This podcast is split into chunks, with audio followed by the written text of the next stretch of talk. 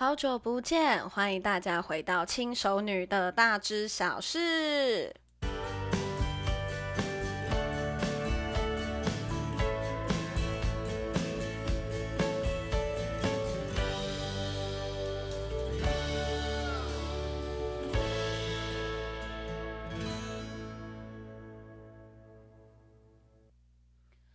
小腹克星拥有六十五趴儿茶素，剔除茶碱，刺激脂肪分解与消耗，提高脂肪的代谢能力，消除内脏脂肪，对于瘦身有绝大的好帮助。如果想知道更多详情的，欢迎私讯我的 IG 哦。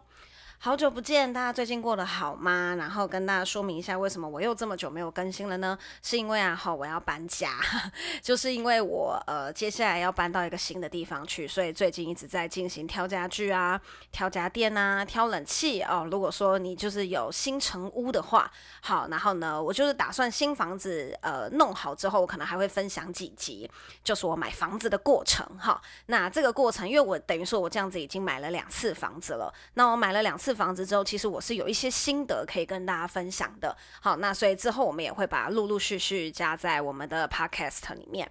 那其实最近会这么忙都没有更新的原因，就是因为一直在挑家具，然后挑家电，然后真的是 头昏眼花，真的是非常头昏眼花。然后又在预算有限的情况下，要怎么样子做到最好？好，然后到时候再来跟大家一一分享。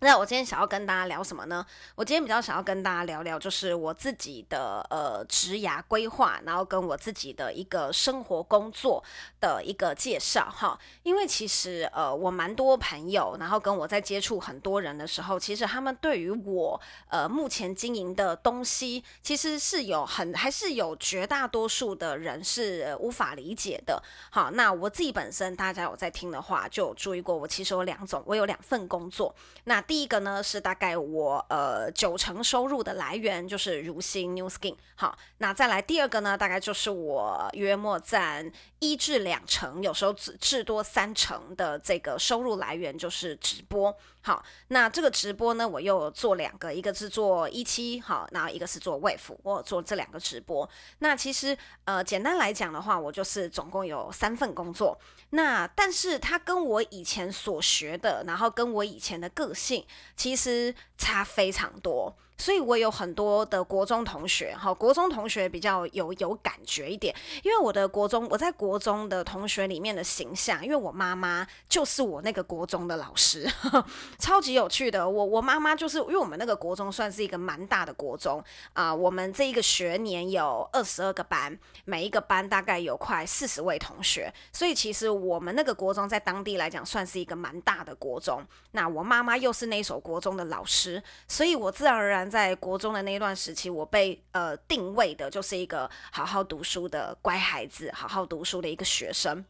所以我后来去做 New Skin，去做直销，然后跟我后来来做直播，好，都让我非常多的国中同学就是都傻眼猫咪哈。我有一个呃，以前班上有一个蛮要好的男同学，然后现在也结婚生小孩了。然后呢，他跟他的太太怎么样介绍我的呢？他就说哈，哎、这我们以前班班长啦，他考前三名都他啦，现在在卖东西啦，我都搞不清，我都搞不懂他为什么要这样做。就那个过程好笑，因为因为他太太就是也也是蛮。小的，就是他太太，我也间接认识。然后他跟他太太介绍我的时候，就是其实我有蛮多国中同学，他跟他们的另外一半介绍我说，他们都这样，就讲说，中我们班以前第一名，中我们班以前班长，对不对？超严肃的，现在在卖保养品，现在在做直播，这个转变超大的，我都不晓得他为什么会这样。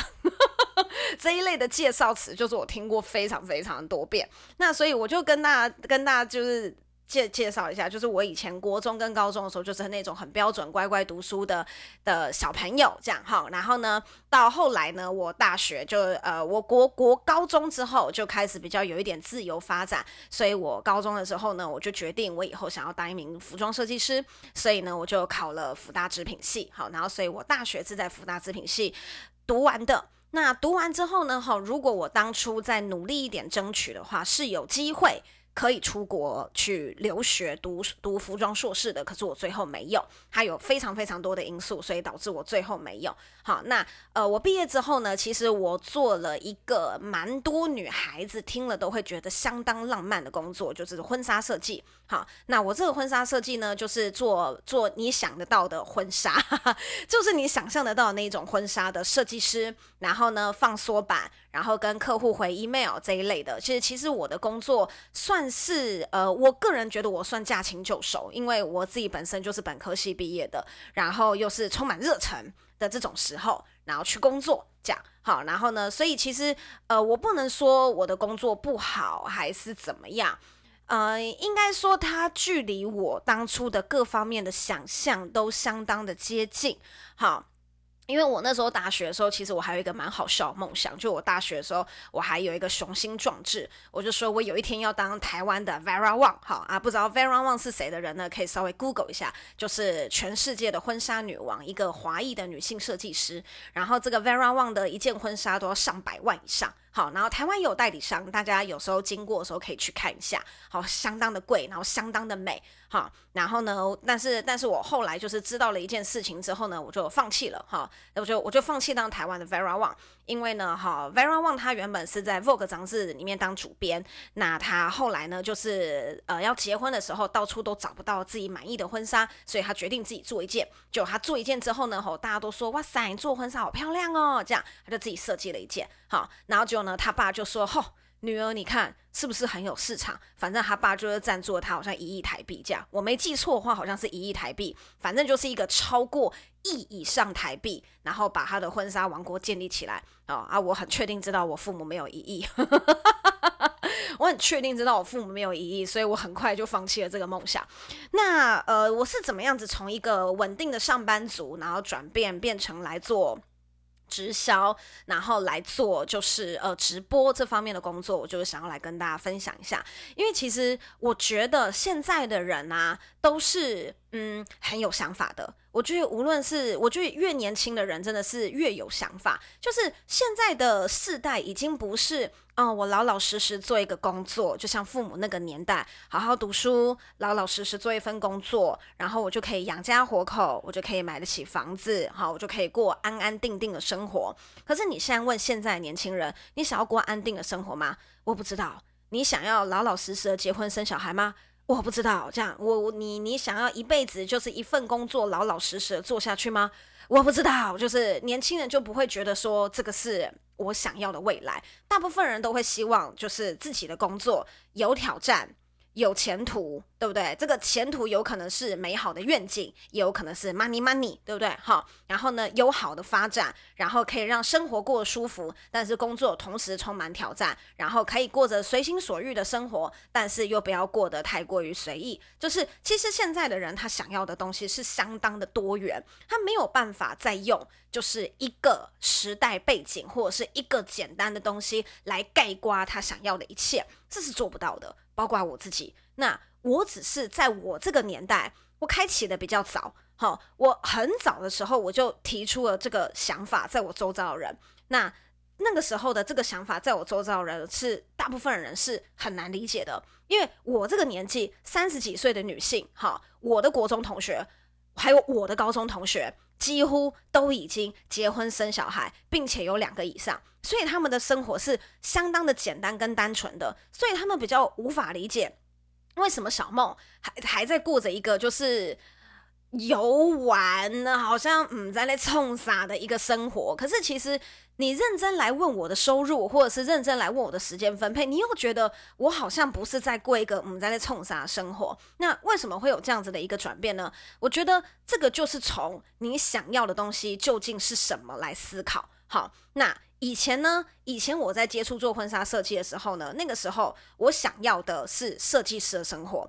可是我想象的设计师生活是什么呢？我想象的设计师生活是相当的悠哉，坐在海边画设计图。对不对？坐在一个漂亮的房子里面，好，然后悠悠哉哉的摸着摸着缝纫机，悠悠哉哉的车衣服，对不对？好，然后在一个漂亮大大的床上，然后通着电话，然后跟另外一头说，哦，那个布料定多少，然后那个设计图什么时候要给，然后那个什么东西要怎么样，就你知道。啊，就年轻嘛，对不对？各种幻想，相当的不切实际，有没有？就是就是，我想象的设计师是舒服的，他不是 in hurry 的，他不是 always 都是非常的忙碌，非常的 busy，然后非常的非常的紧急。可是当你开始接触设计了，你去问一个设计人，好，他会发现他大概大部分的时间都在做。非常紧急的事情，这个稿明天要交，这个样本明天要出，客人明天要来，这个东西明天要怎样？那你最喜欢做的东西是什么？就是设计的那个发想过程，反而在你的工作里面，大概只占不到十趴，甚至不到二十趴左右时间，就是大概不到一半以上，你最多只有十到二十趴时间是在做你真正有兴趣、真正喜爱的发想的那个过程。好，其实这跟非常多人在做工作的时候是一样的。他认为说这个 project 我非常的有兴趣，我想要把这个 project 做得很好。可是你会发现你的 deadline，你的时间永远都不够，你根本没有足够的时间去做发想这个动作。可是其实大部分的人非常喜欢做的事情就是发想。那就像我们举一个例子来讲，以前我在做设计的时候，发想是怎么做的？先想的天马行空。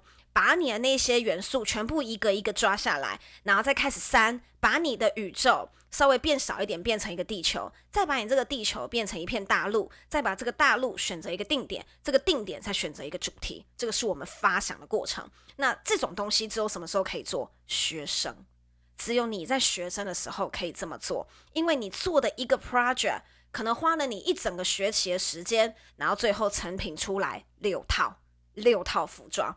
哪间公司容得下你这样子去浪费时间？那不要讲服装业，可以讲广告业，或者是讲任何的制造业，或者是其他的什么业，哈。非常多这种任何需要是甚至是工程师哦，你在想一个工程数据，你要打出那个数据来的时候，也都是这个样子。其实非常多的人很在意、很乐乐于的是那个发想跟创造那 creative 的那个过程，你会觉得相当的有趣，你会觉得你是一个非常有用的年轻人，你会觉得你是一个哇塞，我可以做任何事情，你会觉得我的想象力真的是无限的时候。就是你呢，其实就是被时间、被客户、被各式各样的东西，就是压着走。你就是被这些东西无时无刻压着走，然后所以其实导致你真正能够做发想的这个动作时间是相当的少的。所以这件事情就会让我觉得说。我并不是真正在做我相当满意的东西，我好像 always 都是在为了交差，然后所以这件这这份工作就开始渐渐让我感到失望。然后再来还有一件事情是什么呢？再来还有一件事情是因为我自己本身不是北部人，我自己本身是中部人，我是南投人。然后我开始上班了之后，我发现呢、我与我母亲碰面的机会少之又少。然后那个时候我还没有男朋友哦，好，我那个时候还没有男朋友，那我上班那段时间没有交男朋友哦，我真的没有时间可以跟我的母亲相处。那你说，哎，有年假啊，清明年假，对不对？过年还有中秋节，对不对？还有什么双十、二二八，一年年假差不多就这几个嘛，对不对？然后你算一下，你一年可以跟你的父母碰几次面，你其实一下子就算出来了。然后这对我来讲是一件很难过的事情，因为我跟我妈妈的感情很好，可是。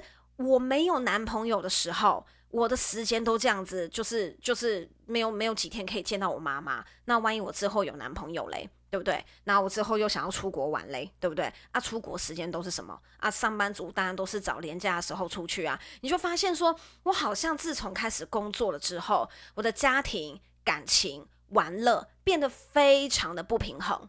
好，我花了绝大多数的时间在上班赚钱，然后赚到的那个一点点钱，然后跟剩下的那么一点点时间，根本不够我去分配。那这样子的生活品质不是我想要的，所以我后来开始去想的是，我不再用我工作上面的成就，然后或者是我要怎样子的高阶主管的位置，然后或者是就是呃我的 title 我的职称，好，我不再用这方面去寻找我的工作，我想要的是一个生活完整的平衡，无论是在家人，或者是感情，或者是玩乐，或者是自我思考、耍废，对不对？好，耍自闭，好，k 笑的各种时间，我都希望它达到一个很好的。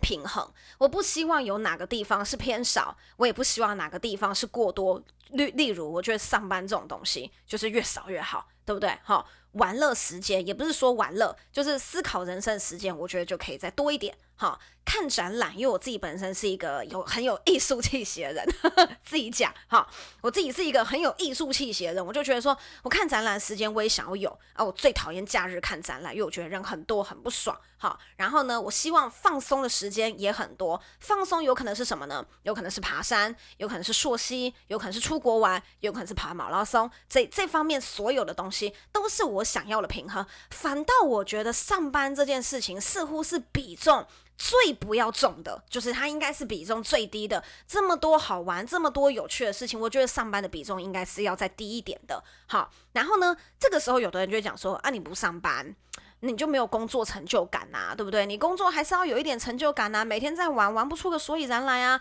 啊，你不去工作，没有工作成就感，你也赚不到钱呐，那要怎么办？所以这个时候我去思考，好。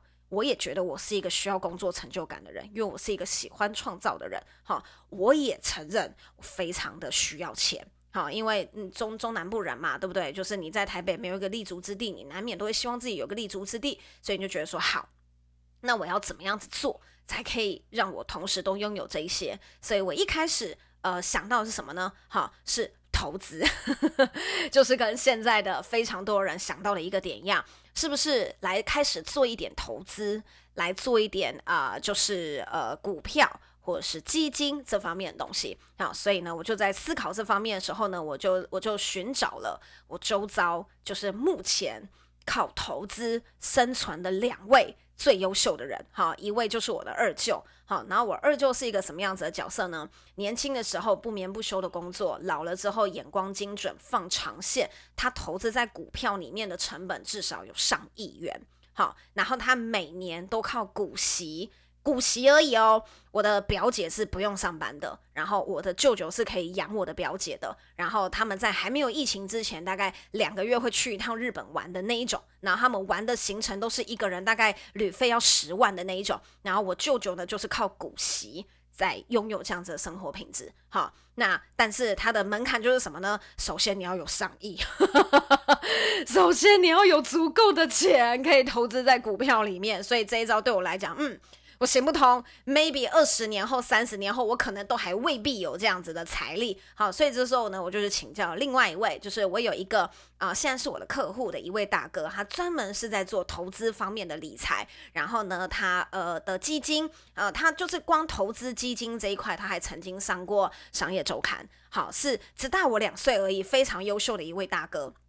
那呃，这位大哥呢，好，他赚的钱好是相当让我羡慕的。可是他的生活品质，我并没有羡慕，因为他真的太辛苦了。为了要看盘，为了要看局势，为了要看各式各样的新闻，然后为了要掌握最新的情报。他的失眠状况非常的严重，而且他当初也是因为讨厌上班，不愿意就是朝九晚五的被绑在公司里面。他觉得在公司里面创造不出他想要的东西，他选择做投资。只是他做了投资之后呢，他真的没有比较轻松，就就我看到的，就我看到的，他反而更没有所谓的休息时间，因为晚上睡觉的时候国外开市了，然后国外休息了，台湾开市了，他必须要一月一直一直一直重复的在看盘，然后呢，所以他跟我买的保健食品就是叶黄素啊，然后就是呃还有那个。呃，舒压的这方面的买很多，好，我知道他赚了非常多的钱，然后呢，再来就是我在我觉得我也没有他聪明哈，因为他是他真的是非常非常优秀的，然后学历也超高，然后又是台大毕业，然后又是数学系毕业，我就觉得说天哪，他数学那么好的人，对不对？都已经嗯做成这个样子了，那我这个数学，我这个数学一般般的人呀，我就觉得我好像还是就 let it go，好像比较快。好，所以这个时候我又在想说，那我还有没有什么样子的方式？我就想说，那不然我来创业好了。那创业之后啊，哈，我就开始去想说，啊、呃，那创业是不是吃的？我是不是来卖一点吃的东西？好，就是呃，因为我们南投有一间蛮有名的鸡蛋糕，然后那个鸡蛋糕的老板跟老板娘相当的年轻，好，然后就创业卖鸡蛋糕，那我就看他们的生意也不错。我也调查了一下，就是呃加盟或者是创业，那我就发现说呢。创业好像也是变成是另类的，把自己绑在一个地方。你另类的把自己绑在一个地方，然后每天你也是要照常时间出去工作，你就只是可能比较多的休息时间而已。然后我就评估了一下，我就觉得，嗯，实体的创业好像也不是我想要的。好。我跟大家澄清一下，我并不是讨厌上班，我也不是否定上班，我只是觉得上班没有办法让我平衡我的生活。在我刚出社会那两三年，我觉得上班相当的新鲜，每天朝九晚五的这样。然后，但是在我待上班的第二年之后，我开始觉得很腻，我就觉得这种生活我要过一辈子吗？就是这样子的朝九晚五的生活，我要过一辈子吗？即使我换了另外一间比较自由的公司，因为我后来也是有换，我换到比较自由一点的公司，可是它就还是朝九晚五。无论它的内容多么的有创意，无论它的内容多么的有创造力，它还是一份朝九晚五的工作，它还是一份没有办法让我平衡我其他生活的工作。好，我今天想要平衡的是我的家人，好，我的生活，我的休息时间，我的旅游。我不希望我只能够在假日的时候人挤人。我希望我的呃休息时间，我希望我的生活是相当的平衡的。我不是希望说我今天想干嘛我就干嘛，我想要的是我今天不想干嘛我就不要干嘛。我今天不想起床，我想要在床铺上面废。OK，fine，我现在就可以在床铺上面废。我今天嗯不想出门，我想要待在家里。OK，fine，我就待在家里，不想出门。我今天不想接任何人的电话。OK，我就把手机关机，我不接任何人的电话。我想要的是这样子的生活。那并不是否定上班这件事情哈，大家一定要就是呃搞清楚我的立场。那后来呢，也是在呃也是在朋友的介绍之下，然后我接触到了呃直销这一块。那我并不是说就是直销一定最直销好，直销棒，直销顶呱呱，就我不是这个意思哈。我的意思是说呢，呃，比起来我想要的这一种平衡的生活，它比较可以给我。好，我是一个相当讨厌人挤人的人，所以我无论出去玩还是干嘛，我绝对不挑廉价，我绝对挑平日的那一种人。好，然后我假日反而喜欢待在家里，因为我觉得外面人好多。大家不要看我这样叽里呱啦的，好像好像非常的活泼，的确我也非常的活泼。可是因为我的性格很多面，我是双鱼座 AB 型的，我就有点人格分裂症的这种人。然后就是我就是有一点人格分裂症的这种人，所以就是。我我反而很讨厌往人群里面扎，往人群里面去挤。我其实没有这么喜欢做这件事情。好，然后啊、我个人就是觉得说，呃，我在经营直销这一块的时候，我觉得它反而给了我想要的生活。那之后我可以跟大家再好好介绍一下，就是直销这一块。那我们就只是依照这样子的一个生活方式，然后来跟大家进行介绍。哈，那我知道大家对这方面的工作它是相当的有偏见。那我也不是说这个东西它就是躺着赚，好，躺着赚，然后睡觉赚，你就可以赚超多超多超多。它只是它的工作形态。好，他的工作形态呢，就是你自己觉得这个东西不错，你把它介绍给别人，然后从中间赚取合理的费用。那这也是一个非常团队合作的一个工作。那当我们在进行团队合作的一个目标的时候呢，哈，呃，你学会了把团队的目标摆在最前面，你就可以创造这个团队里面每一个人最大的成功。所以，呃，其实。到现在，我不敢说我自己呃非常的优秀，或者是非常的厉害，但是我的确是我周遭唯一，嗯，也唯二啦，嗯，我也不知道，反正就是据我所知，真的没有靠家里帮忙，然后可以买房子的人，我算是第一个。就是当年我买下第一间房子的时候，那那一年其实我也才二十九岁而已。好，然后没有靠家里的资助，然后做到这件事情。然后我应该是我同年龄里面我认识的同年龄里面的第一位。当然，我相信有其他，就是人外有人，然后天外有天。我也不是觉得我特别的厉害，只是我觉得这件事情它是难得的，它算是一个里程碑。然后你说我做这个真的非常的轻松，还是干嘛吗？好，其实也不是说他做的非常的轻松，他一定有他困难的程度。这是我觉得他满足了我的成就感。他满第一个，他满足了我的成就感。我觉得在这个中间的过程中，我真的好几次做到了连我自己都不敢想象的事情。好，我真的拥有一个很足够的成就感。然后再来第二个，我觉得时间自由的掌握度相当的高。好，我妈已经退休了，大概快十年左右时间。好，然后这十年左右时间，只要我妈跟我说，诶，可不可以帮我怎样怎样怎样的？我可以马上冲过去，马上做这件事情。举例来说，呃，大概在两年前吧，就是我姐姐生了一场病，在美国，姐姐生了一场病，然后那个时候就是我妈妈很想要亲自自己过去。两三年前，诶，不止诶，大概三呃三。三四年前吧，对，三四年前就我姐姐生了一场病，然后我妈妈在台湾当然心急如焚，然后那个时候我爸爸还没有过世，我爸爸还在病床上这样，然后我妈根本分身乏术，没有办法，就是冲到美国去看我姐这样，然后我妈相当的担心，然后她又担心我姐夫一个人没有办法把我把我姐姐照顾的很好，毕竟姐夫是男生嘛，然后我妈就很心急问我说：“老三，你可不可以去美国一趟？”就是。去照顾一下姐姐，这样好。然后呢，我那时候就想说，我有这么严重，就是有有严重到我需要去一趟就对了，这样。然后呢，我就想说，哦，那没有问题啊，妈妈，你要我去的话，我就去。这样，我就是说，你要我去的话，我就去。就是我时间不需要跟任何人报备，我不需要跟任何人交代，我不需要对任何人说，すみません，我要出国，那个请假一下哈，拍谢拍谢拍谢，回来还要买一大堆伴手礼来安抚那些同事，我不需要做这件事情。 对，我就是可以直接立马就是冲到美国去，然后一去我就待了好像两周吧，然后我才回来。这样，这并不是说去美国有多了不起，还是干嘛的，就是这个是一个时间掌握的自由度，钱在任何地方拼死拼活你都赚得到，重点是你一个对自己的时间的掌握度。好，就是这个时间掌握度是我觉得最珍贵的。有的人说，嗯，也还好吧。我父母生病，我也是可以立马请假回家的啊。对，没有错。父母生病，你可以立马请假回家，那是现在。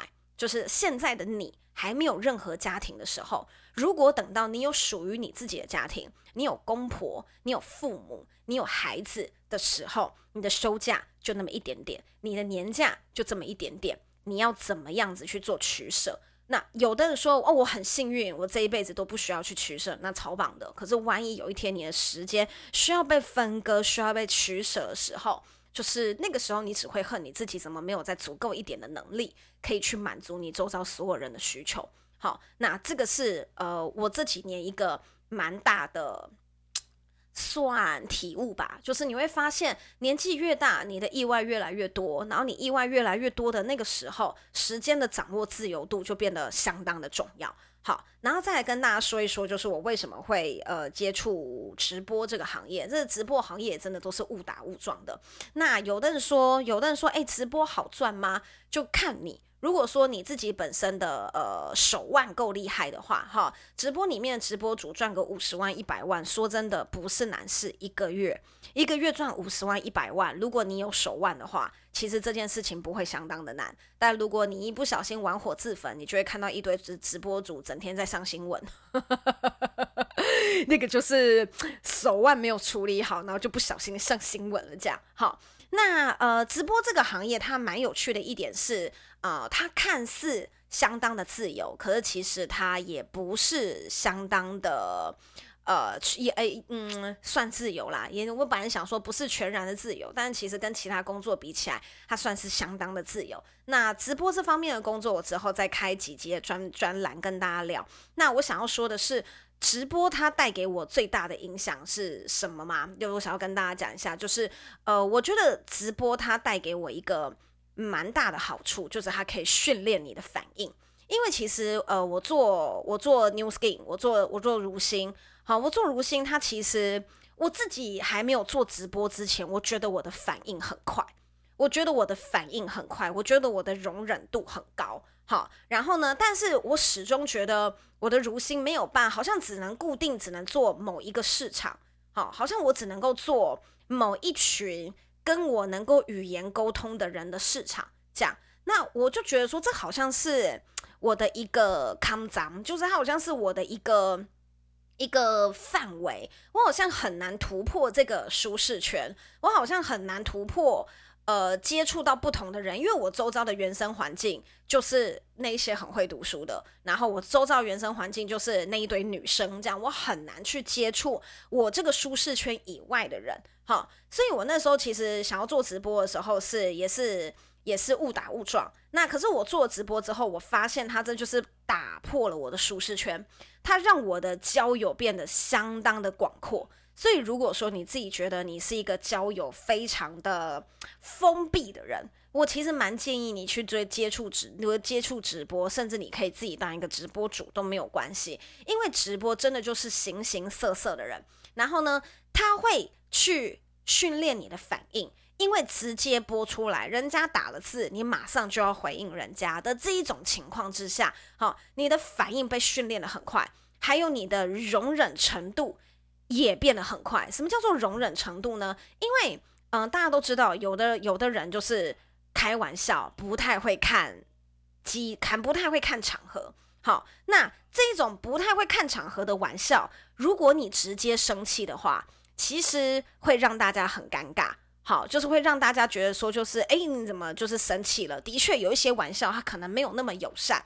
可是他不友善的前提是他可能不知道这件事情的严重性，好，所以才导致你有这种不舒服的感觉。所以我在做直播的时候，我其实我觉得蛮有趣的是，它无形之中就是打深了我的容忍度，还有搭它打散了我的交友舒适圈。所以我现在呃认识的人里面相当的多元化。就是各行各业、家世背景的人，我几乎全部，我真的目前想不到我有什么行业的人是我没有认识的人。我连殡葬业的我都有认识不少人。这样，我觉得它真的会让你的生活变得相当的，嗯，相当相当的丰富。就是直播这个工作真的会让你的生活变得相当的丰富，其实是相当的有趣。所以，其实我觉得。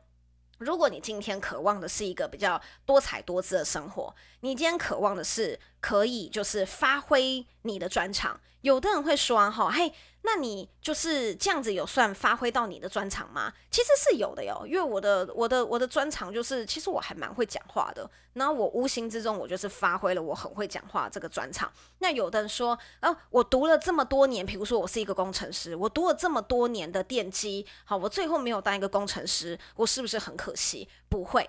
如果说你是一个工程师，多年以来你的反应里面就是你相当善于分析，在任何工作里面都可以发挥出你这个相当善于分析跟统整的能力。很多人很多人会无形之中用科系。用工作来绑定自己的发展，可是其实殊不知，你学到的东西，你学到的一个电机工程，它不仅仅只是一个电机工程。你会电机工程的这个过程，你其实是有很强的逻辑能力跟分析能力，然后跟找出 bug 的能力。这个能力都是在各行各业都一定能够发光发热的。所以，如果说你今天呢、你如果说你今天就只想要当一个朝九晚五的上班族。你没有觉得生活多才多姿很重要，你就是觉得每天上班下班这样就好了，把干嘛把自己搞得这么累？那其实上班相当适合你，这样其实也很好，就是一个生活不同方式。但如果说你今天你曾经游过学，你曾经出国过，然后你曾经渴望多彩多姿过的话，其实你会发现一份工作你大概做一年。最多两年，你就不想做了，因为你觉得太闷了，你觉得没有任何成就感，你觉得不好玩，你觉得不有趣，你觉得我每天花这么多时间，我到底在干嘛？你会觉得好像我还没有工作之前的生活更精彩、更有趣。那就会很可惜，那就代表说，就是单一上班的这个条件，它其实不能够满足你。你应该要再去寻找更多不同的管道，然后来看你的生活到底适合哪一种形式的工作方式。对，那我们今天就是小小跟大家聊到的这个有一点职涯规划的部分。我们之后呢，有机会再来细细来讲一下，就是有关于职业生涯的这个部分。那么我们今天就到这边喽。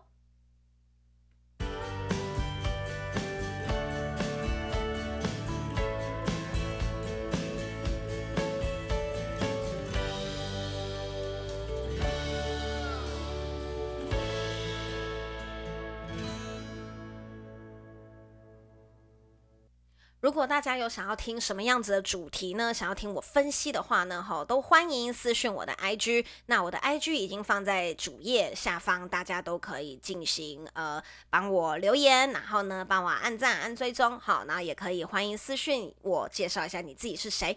好，那我们今天就到这边，谢谢大家。